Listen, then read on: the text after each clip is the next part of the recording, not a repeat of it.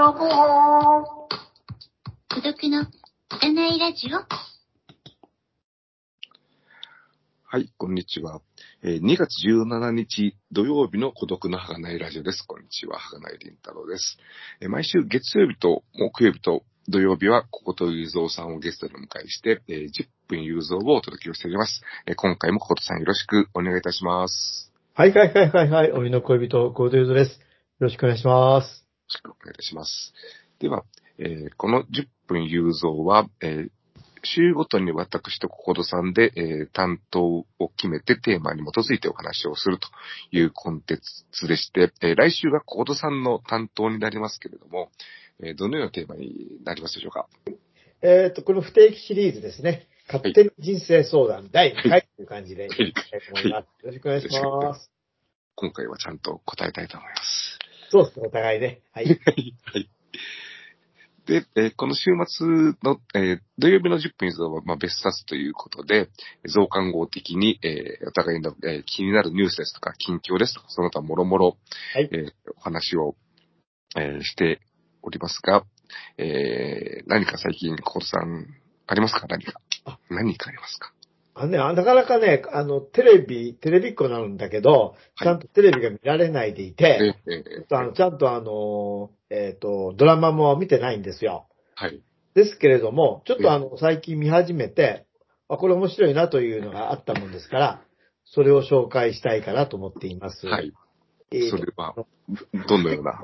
え、不適切にも程があるっていうですね、あーはい。はい。はい。 2024年1月26日から、まあ、TBS 系でですね、まあ、金曜ドラ、金曜10時のドラマ枠で始まったドラマなんです。あの、はい高柳さんご存知ですかえー見てないけども、あの、え噂では。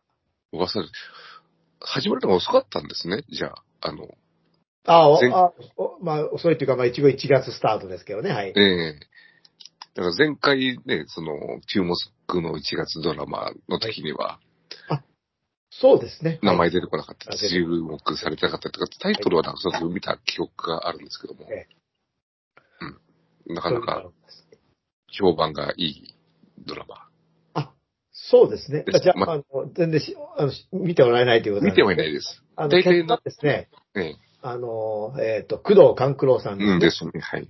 で、出演をですね、えー安倍貞夫さん、うんえーえーえー中里依紗さん、磯村優斗さんとかですね、えー河合由美さんとか、そういう、まあ、あのお、かなり出てるんー、常常連、まあ、安倍貞夫さん以外は常連って言っていいかどうかわかりませんけども、 方たちでですね、あの、まあ、ちょっといわゆるタイムマシンものみたいなね、はい話なんですよ。いわゆる1986年と、えーえーと、えー2024年ということですね。うんうんまあ、まあ、あの、言語で言うと昭和と令和というですね、うんうんえー、1986年というのは、博覧さんあたりも大学を卒業してそんなに経ってないぐらいじゃないですか。そうそうですね、はい。そうですよね。はいで、まあ、いわゆるバブルの前ぐらいと言ってもいいかなええはい。ですよね。そういう時代で、まあ、それと、まあ、2024を、あの、比較するってわけじゃない。それ行き、あの、えー行ったり来たりするような感じのですね。まあ、今のところはね、第3話で、うんはいえーなので、まあ、ちょっと今後どういう展開になるかわかりませんけれども、はい安倍佐藤さんが主人公の、えええー、ドラマで、えー、非常に面白いですよ。えー、まあ別に昔が良かったっていうドラマでも当然ないわけですけど、はいまあ昔はこうだったな、みたいなね、はい。いうのを思い出させますし、あのーえーっとね、まあ第1話のた、えーっと、第1話のですね、えーえータイ、タイトル、タイトルが出てこないな。 えタイタイトルはちょっと、あの、見の見逃し、ちょっとなんか出てきそうで、あ、頑張って、頑張れって言っちゃダメですかと。いうのが第1話。おー、はいはい。第3が一人で抱えちゃダメですかと。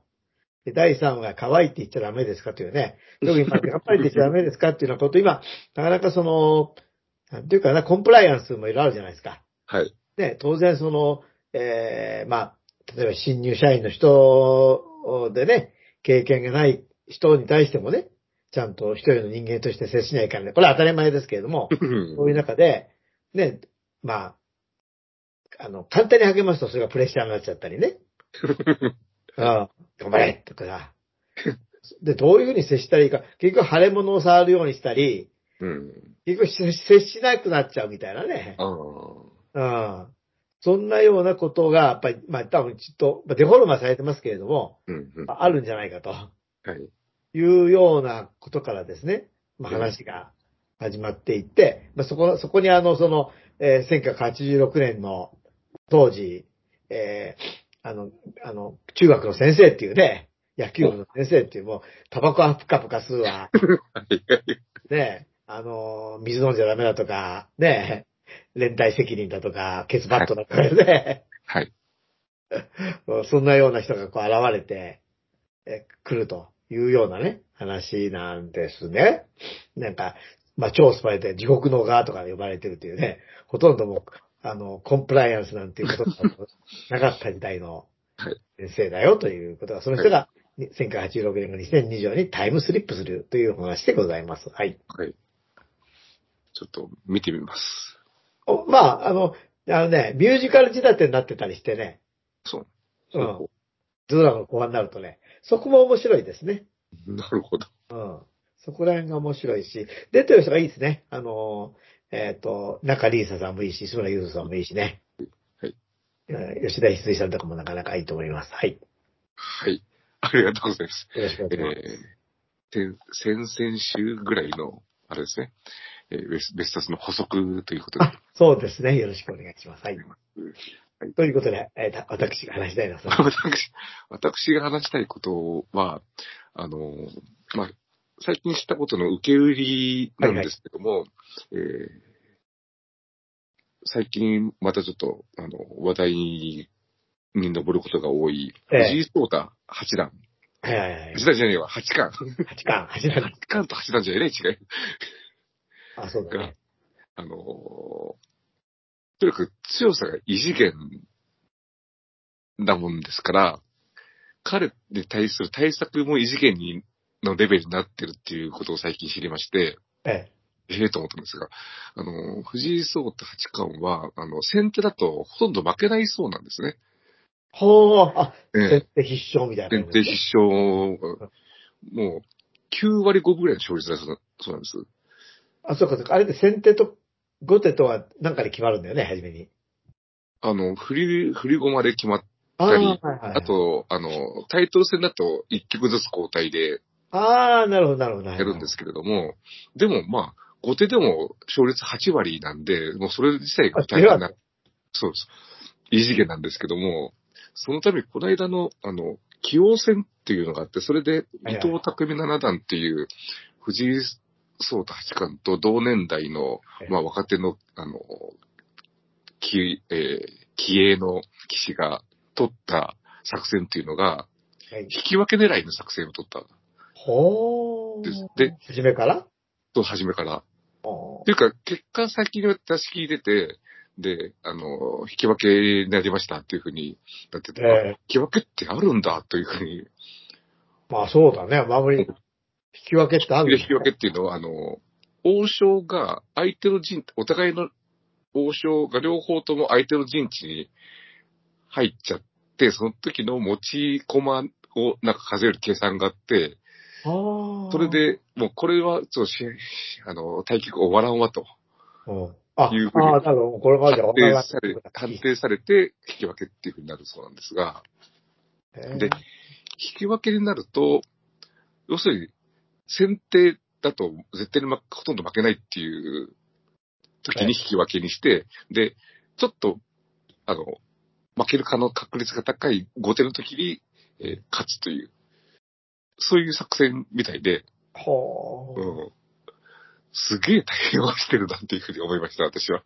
えそーんなレベルだ。将棋のルールもよくわかってないんですけど、ははい。い、わかってますあ、あ一応分かってます。はい。あ、そうだ、ルールそうですねだから、あの、棋王戦タイトル戦は、あの、大体、あの、5局か7局でうはち、えー先に3勝もしくは4勝した方が、そのタイトルを取れるというので、だはいはい。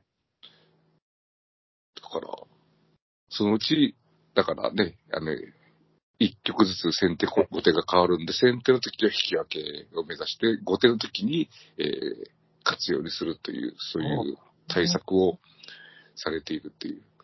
ええでも多分、今度は藤井八冠はそれに対する対策を打ってくると思うんで、 はあ。どうなるのかっていう。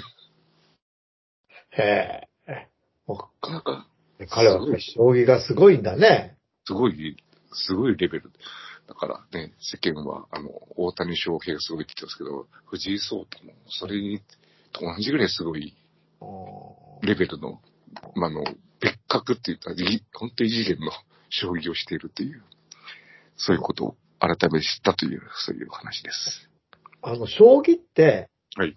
まだ、あれだよね、コンピューターというか、AI よりも人の方が強いんでしょ直接の対戦はどうなのかちょっと最近わかりませんけども、うんあの、でも多分 AI の方が、どうなんでしょうね。まあ、わかんないけどこ。とは言えないけども、でも、あの、AI を使わないともう、その、対局の、えー研究というか、ああ、まあ、そう研究はそうでしょうけど、そう、例えば直接対決。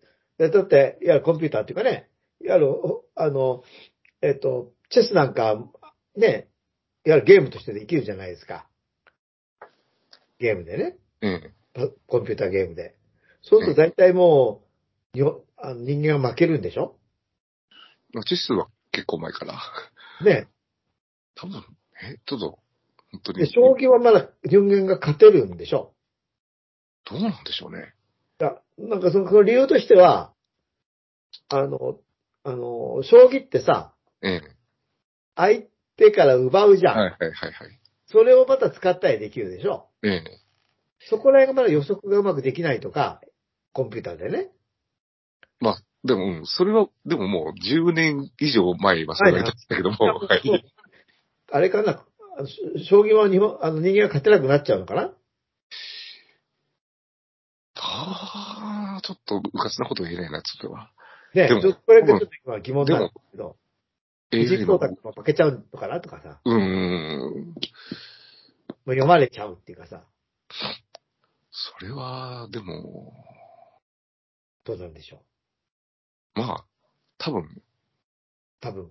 多分同じぐらいのレベルだと思います。あ、まだね。いや、わからない。藤井、あそこはちょっとじゃあ、あの、また。藤井八冠と同じぐらいだと思います。え何と藤井八冠と同じぐらいだと思うんで、他の騎手は負けるかもしれないですああ、そういう意味ね。そういう意味ね。ね。うーん。なるほど。わかりました。ええ。わかりました。ちょっとすでに曖昧なことを最後にめてください。いやいやいや、で、まあ、あの僕僕はもうすごく将棋に興味があるわけじゃなくて、そ、そこのぐらいの話ぐらいしか、あ話を持たせることができなくて申し訳ごいざやいいまや、せん。別に。あのはい。ありがとうございます。じゃあ、えー来週は、あれですね、えー勝手に人生相談ですね。はいはい。よろしくお願いします。では、ここまでお聞きいただき、ありがとうございました。ありがとうございました。またねはがない、りんたろうの孤独のラジオ。孤独の儚いラジオ